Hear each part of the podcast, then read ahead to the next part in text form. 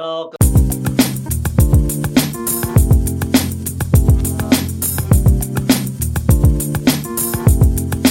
我常常讲哦，现在我们把癌症当作是一个慢性病哦。哦，你有没有看过那个？以前我们，你有没有听过一个什么叫做五年存活率？没有。哦，就是说，比如说我们在讲一个那个病，比如说我说胰脏癌跟乳癌，嗯，他们哪一个是比较好治疗的癌症？哪个比较可怕？我们通常就会说，这个癌症的五年存活率是多少？哎，什么叫五年存活率？就是过了五年之后还。我是江坤俊医师，欢迎来到我的 Podcast 节目《江坤俊时间》，内容从日常生活的保健之道到疾病的预防以及治疗，每周四江坤俊时间将带给你全方位的健康知识。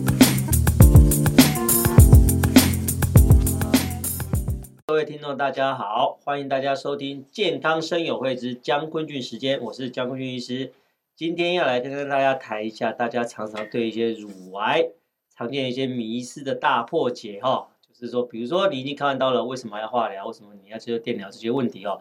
另外，我们今天现场来一个非常特别的来宾哦，他就是我们的斜杠营养师 Sandy。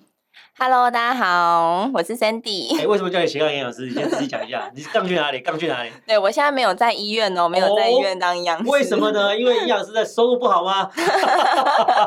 没有，我现在发现一个更好做、更有趣的事情。什么事？什么事？对，我们现在，我现在在科技公司上班，那我们现在是品牌营养师，还有兼做 YouTuber 哦，就跟张医师一样。哎、欸，那你 YouTuber 都拍什么？就拍一些常见的一些饮食啊，饮食的习惯。Oh, OK OK OK，, okay. 你有没有到处去介绍美食？哎、欸，美食是我明年度想要做的计划。哦，好了，希望大家多多支持我们的斜杠营养师 Sandy 哈。先回到我们的主题哦，嗯、今天主要是要讲一些乳癌了哦。嗯、关于乳癌哦，Sandy，你的、嗯、你会不会常常听到人家常常问一些什么问题？哦，乳癌其实真的是。我觉得对年轻的女性来讲是一个很可怕的一个危险的因子存在。嗯，为什么你都要特别强调年轻的女性？对老的就不可怕吗？没有，以前会觉得说好像乳癌都是比较大一点的婆婆阿姨的时候才会发生。因为以前大部分都是这样，不只是乳癌啦，嗯、其实大部分的癌症本来就是年纪越大越容易得到。对，但是我觉得现在年轻的女性越来越有这些健康的意识在，所以包含现在可能定期的去做超音波啊检测，其实都会。其实真的超多的。我们很多那个病人跑来找我，就说他要去来做什么什么，我。就看他三十出头，嗯、我就说，嗯，哎，怎样？你是自己有摸到硬块还是干嘛？我说，要不然你为什么选择今天此时此刻跑来找我要帮你做乳房检查？嗯、他说，就是因为旁边谁呀谁呀谁呀又中了，哎、嗯，或是他的闺蜜啊，或是他的堂妹堂姐又中了，跟他差没几岁，对，家族都吓到，哎，吓到，通通都跑来做了哈。嗯，那你对于乳癌，你有没有想要知道什么？我其实有一个还蛮好奇的点是，是但我大概有一点点概念，就好像很多人都在问说什么，嗯、我可能检测出来乳癌，那可能我已经切除掉了，要去开刀了。对，嘿但是为什么好像还是要继续回去门诊做追踪？哦，那个哈，嗯，哦，为什么要追踪哈？嗯、这个其实是我常常讲哦，现在我们把癌症当做是一个慢性病了哈。嗯、哦，你有没有看过那个以前我们，你有没有听过一个什么叫做五年存活率？没有。哦，就是说，比如说我们在讲一个那个病，就比如说我说。胰脏癌跟乳癌，嗯，他们哪一个是比较好治疗的癌症？哪个比较可怕？我们通常就会说，这个癌症的五年存活率是多少？哎，什么叫五年存活率？就是说过了五年之后，还有多少这个病会留下来？嗯，以乳癌而言的话，以第一期来讲的话，它五年存活率可是百分之九十七、九十八。哦，可能是胰脏癌的话，可能就剩下六七十而已，因为它是比较容易复发的癌症嘛。是，但是我常常在讲哦，就是五年存活率只是告诉你五年之后还活着。的人有多少？但是绝对不是癌症过了五年之后它就不会复发，哦，所以可能十年之后、十五年之后、二十年之后，它还是可能会复发。啊而且为什么你知道现在五年存活率慢慢可能会被我们废掉？为什么？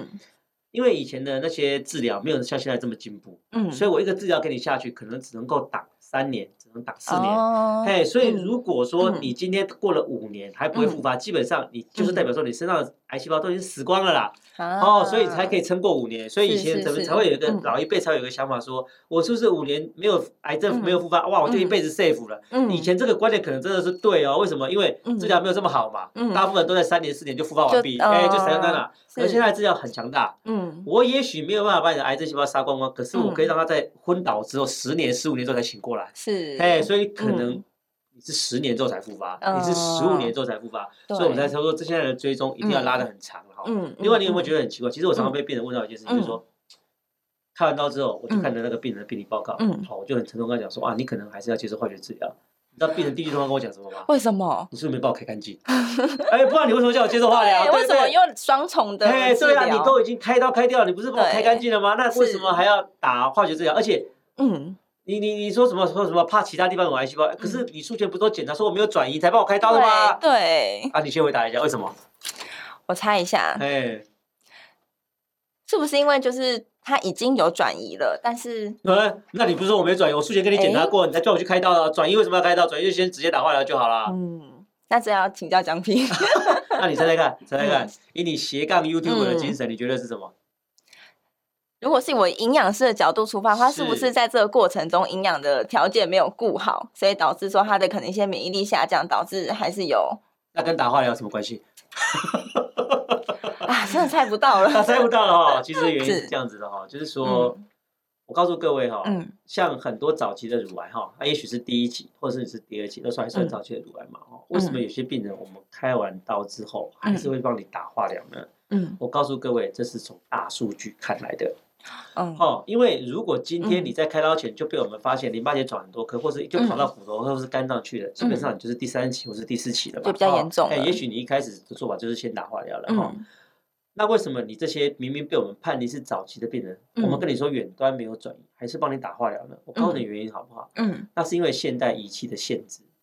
我们现在的医学仪器哈，只能够检测大概零点五公分以上的肿瘤。嗯，如果今天你的肿瘤细胞小于零点五公分的话哈，不管是电脑断层或是正子扫描，也许都扫不出来。嗯，好，所以我们术前的话，我们顶多帮你做到正子，顶多帮你做到电脑断层。他们说没有，你就代表你一定没有吗？对，我只能说你没有明显的转移而已哈。嗯，那为什么我们开完刀，我们开完刀一定可以把你局部的拿干净？这是绝对做得到的。一定的。嗯。可是我们打的是什么？我们打的就是身体那些小于零点五公分的肿瘤，嗯，所以我们我怎么只知道你有没有这零公分肿瘤？我告诉你，我们用猜的，用猜的，我们用以前那么多前人得到乳癌的经验，告诉你说，如果你的肿瘤几公分，合并有什么特征，嗯，那如果你不打化学治疗的话，这些人很常在两三年之后，在肝在肾脏就跑出来。是，所以你符合这些标准，所以我们就告诉你说，哎，那你这个就属于危险群，所以我们就是说，你现在打的，所以你只要是早期的乳癌，你打的化疗，全部叫做预防性。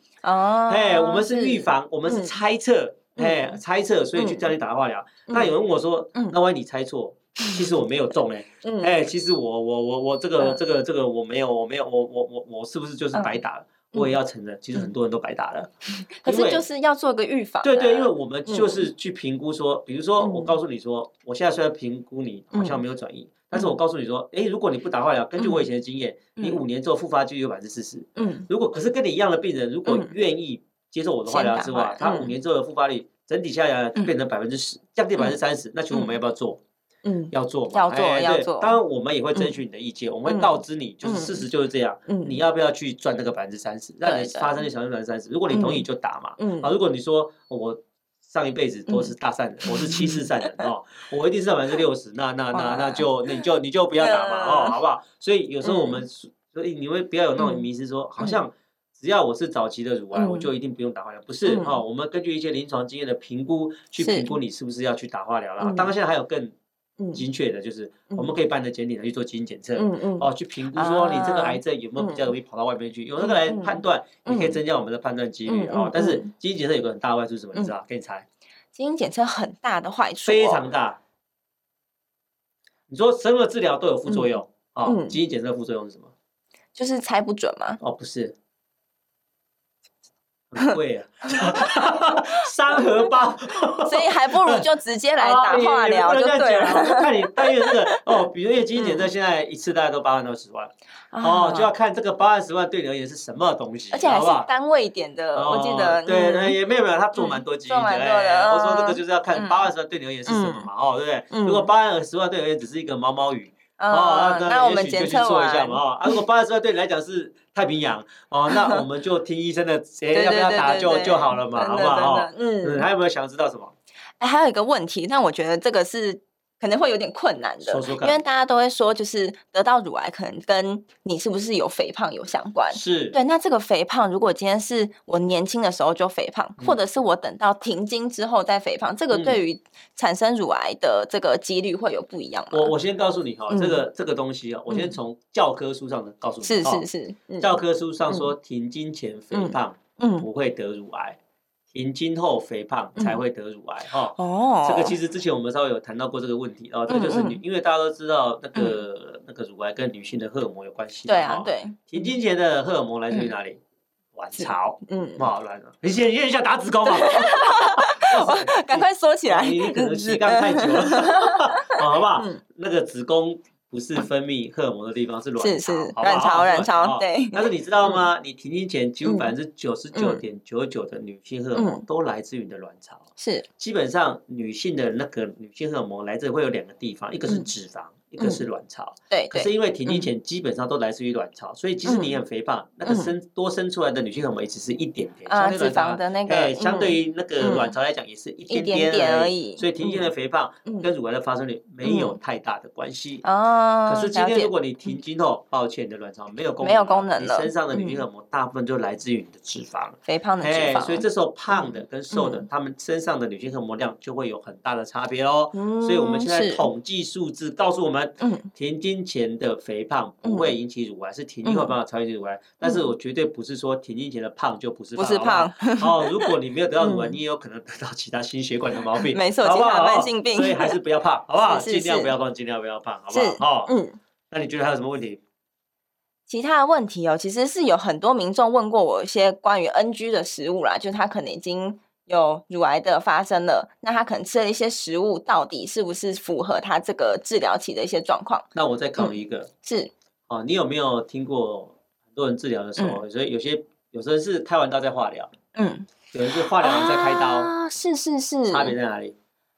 开完刀再化疗，跟化疗完之后再开刀，是是医生在判断上面觉得他的病情的严重程度不一样，先化疗感觉他先。比较严重，那先开刀就不严重。先开刀除掉，就像医师刚才讲的，有点像后面的化疗，就是预防性的，避免它再度复发。是是这样吗？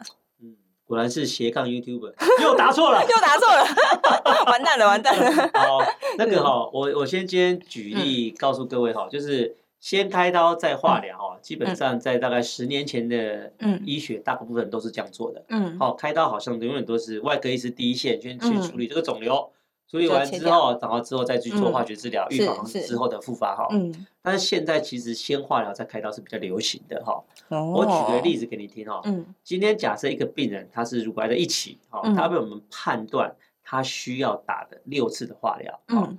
我就告诉各位一个观念哦。嗯。你先开完刀之后，你后面是要打六次的化疗。对。可是如果你先化疗三次。去开刀，嗯，后面一样是打三次的化疗，所以加起来化疗的次数是没有变的，只是移来移去而已。嗯，那你我问你，你如果先化疗三次，你知道你的肿瘤会有什么变化吗？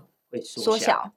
那接下来你再去开刀的时候，你开刀的范围就会变得比较小，对你的伤害就会比较小。是是是。所以我们现在都喜欢先化疗，因为可以保留你的乳房比较多一点点。另外，假设你刚好的那个肿瘤在乳头的旁边，嗯。你要做部分切除，可能连乳头都会伤到，看得到你乳头可能会黑掉，你愿愿意吗？我不愿意。对啊，可是如果你愿意先化疗，它变比较小，你的乳头就有非常大的几率可以保留下来。哎，所以很多先做化疗的病人，他本来被我们判定他是需要全乳切除的，但是因为他愿意做了先导性的这种化疗的话，基本上他的乳房可以保留的几率就会变得非常非常的大，而且还有第二个好处，是哦，除了可能手术的伤害会比较小之外，第二个就是。很多时候，假设你先开刀了，嗯，你再去打化疗，你怎么知道你打这化疗有没有效？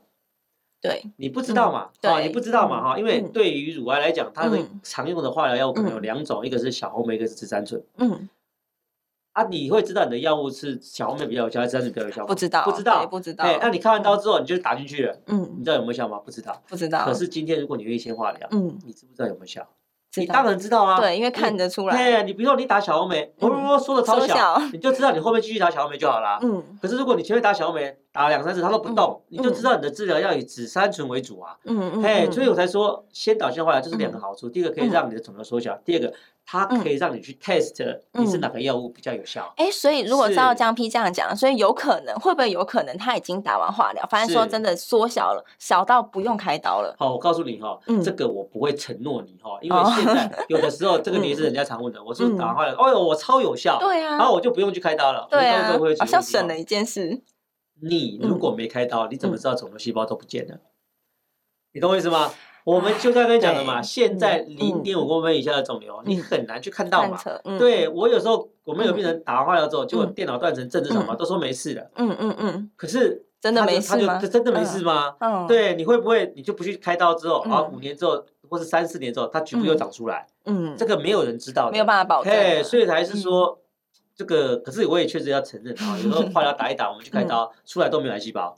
是烂树白开了，是啦，但至少是好的嘛。但是至少是还是那件事，我们不做不会知道嘛。所以一般做完这些前导计划，就算你效果很好，我们还是会建议要稍微开一下刀的啦。哦，啊，其实除了完了治疗，除了前面的开刀化疗之外哦，其实后续其实，在化疗当中才会发生很多的问题啊。你想想看，今天我们化疗常常见的就是三周打一次，对，好啊，可是有很多人就会变成四周打一次，或是五周打一次，为什么？因为他打化疗出现了一些的副作用，副作用，嘿，让我们的化疗必须要 delay，delay 会有什么坏处？嗯，本来我打我们我们为什么要打三周一次？就是我们不想让肿瘤细胞休息太久嘛，对，它就会继续长了。对啊，它又它可能又要打了半死不活，你再补它一拳，它就要死了，结果你又给它时间让它苟延 残喘，活回来，哎，所以当然不行啊。可是太密集，我又怕人会受不了嘛，所以三周是大家定出来一个周期嘛，大部分都会走这个这个路线。嗯，但是我们最要紧的就是要做到让自己的身体有办法。固定每三周打一次，所以吃的东西就很重要了哈。是，所以我们今天要来问一下，因为其实，在化疗当中有很多的时候，很多民众都问我们说，到底要怎么吃啊？哈，有很多 N，有很多大家都是。就是你知道积非成是，三人成虎哦。很多人推荐的方法，就会觉得好像这个是对的哦。所以，我们今天就来谈几个大家常常讲的，我们来问问看营养师到底对不对？好，第一个，大家多吃多吃水果对身体很好嘛啊，多吃水果比较不会便秘嘛啊。所以很多人都会说，哇，你今天生病了，我款一款苹果，款一款梨子，款一款葡萄什么来送你吃？请问病人现在在打化疗的时候，我去看他。我让他多吃水果是对的吗？嗯、这要直接先告诉大家答案。是，其实多吃水果并不是对的。哦，所以拜托大家，如果今天有去探望一些化疗的亲属啊，家人不要再带那个什么水果礼。为什么？为什么？对，因为其实呃，江平应该知道，我们在做化疗的病人，其实会尽量避免他吃生食。哦，对，因为哦，打化疗的病人他白血都会降。对，哎，那如果说有一些生食，万一有一些细菌在里面会中的，那跟水果什么关系？哦，对，水果是生的啊，因为水果大家也以台湾人的习惯来讲，说不会去把它加热或是煮熟来吃这个水果。对，对，所以水果的话，我们就会建议说尽量要少吃。但是如果你今天可能身体的状况是很好的，是，你想要吃水果，对，那还是可以吃。那建议可以挑选一些有带皮的水果。OK，对，因为我们有带皮，那我们因为怕维生素的感染，哎，生哎。微生物的感染，对，所以我们可以把皮削掉，像香蕉，我们把皮剥掉，只是里面的话就比较不会有这些微生物的感染了。哦，所以就是说，你可以带水果去看望这些朋友，但是要要带皮的水果，要削皮给他们吃，削皮给他们吃，先洗干净再削皮给他们吃。你不要说哦，只听到带皮的水果，然后叫他们连皮吃下去，就没有用了啊。这个时候是没有要补充这些纤维素的部分，就是就是就是水果这个东西就是。也不是说完全禁忌啊，但是要记得这个带皮的水果更要削掉再来吃啦。哦，是是是，因为生的东西对他们还是没有那么的适合。适合。